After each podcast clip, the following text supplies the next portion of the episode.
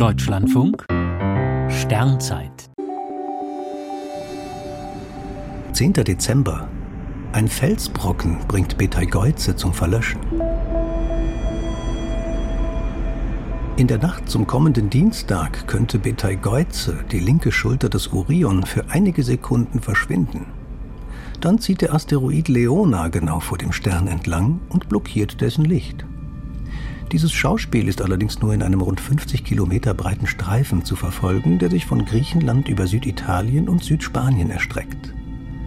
Das Sternbild Orion steht gegen 1.15 Uhr hoch am Himmel und könnte für kurze Zeit sehr merkwürdig aussehen. Allerdings ist etwas unklar, was genau passiert.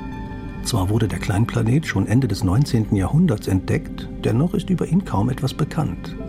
Beim Durchmesser schwanken die Schätzungen zwischen 50 und 80 Kilometern. Von der Größe des Brockens hängt aber ab, wie lange die Bedeckung von Betelgeuse dauert und wie stark sie ist. Denn Betelgeuse ist ein Riesenstern. An der Stelle der Sonne würde er über die Jupiterbahn hinausreichen. Womöglich ist Leona nicht groß genug, um den Stern komplett abzudecken. Es könnte sein, dass Betelgeuse nur deutlich schwächer wird, aber während der ganzen Bedeckung sichtbar bleibt. Weil Leona sich recht schnell durch das Sonnensystem bewegt, dauert die Bedeckung maximal zwölf Sekunden. Aber für diese Zeit stimmt die Perspektive, sodass ein kosmisch gesehen winzig kleiner Felsbrocken im Vordergrund den Blick auf einen der größten Sterne der Milchstraße blockiert.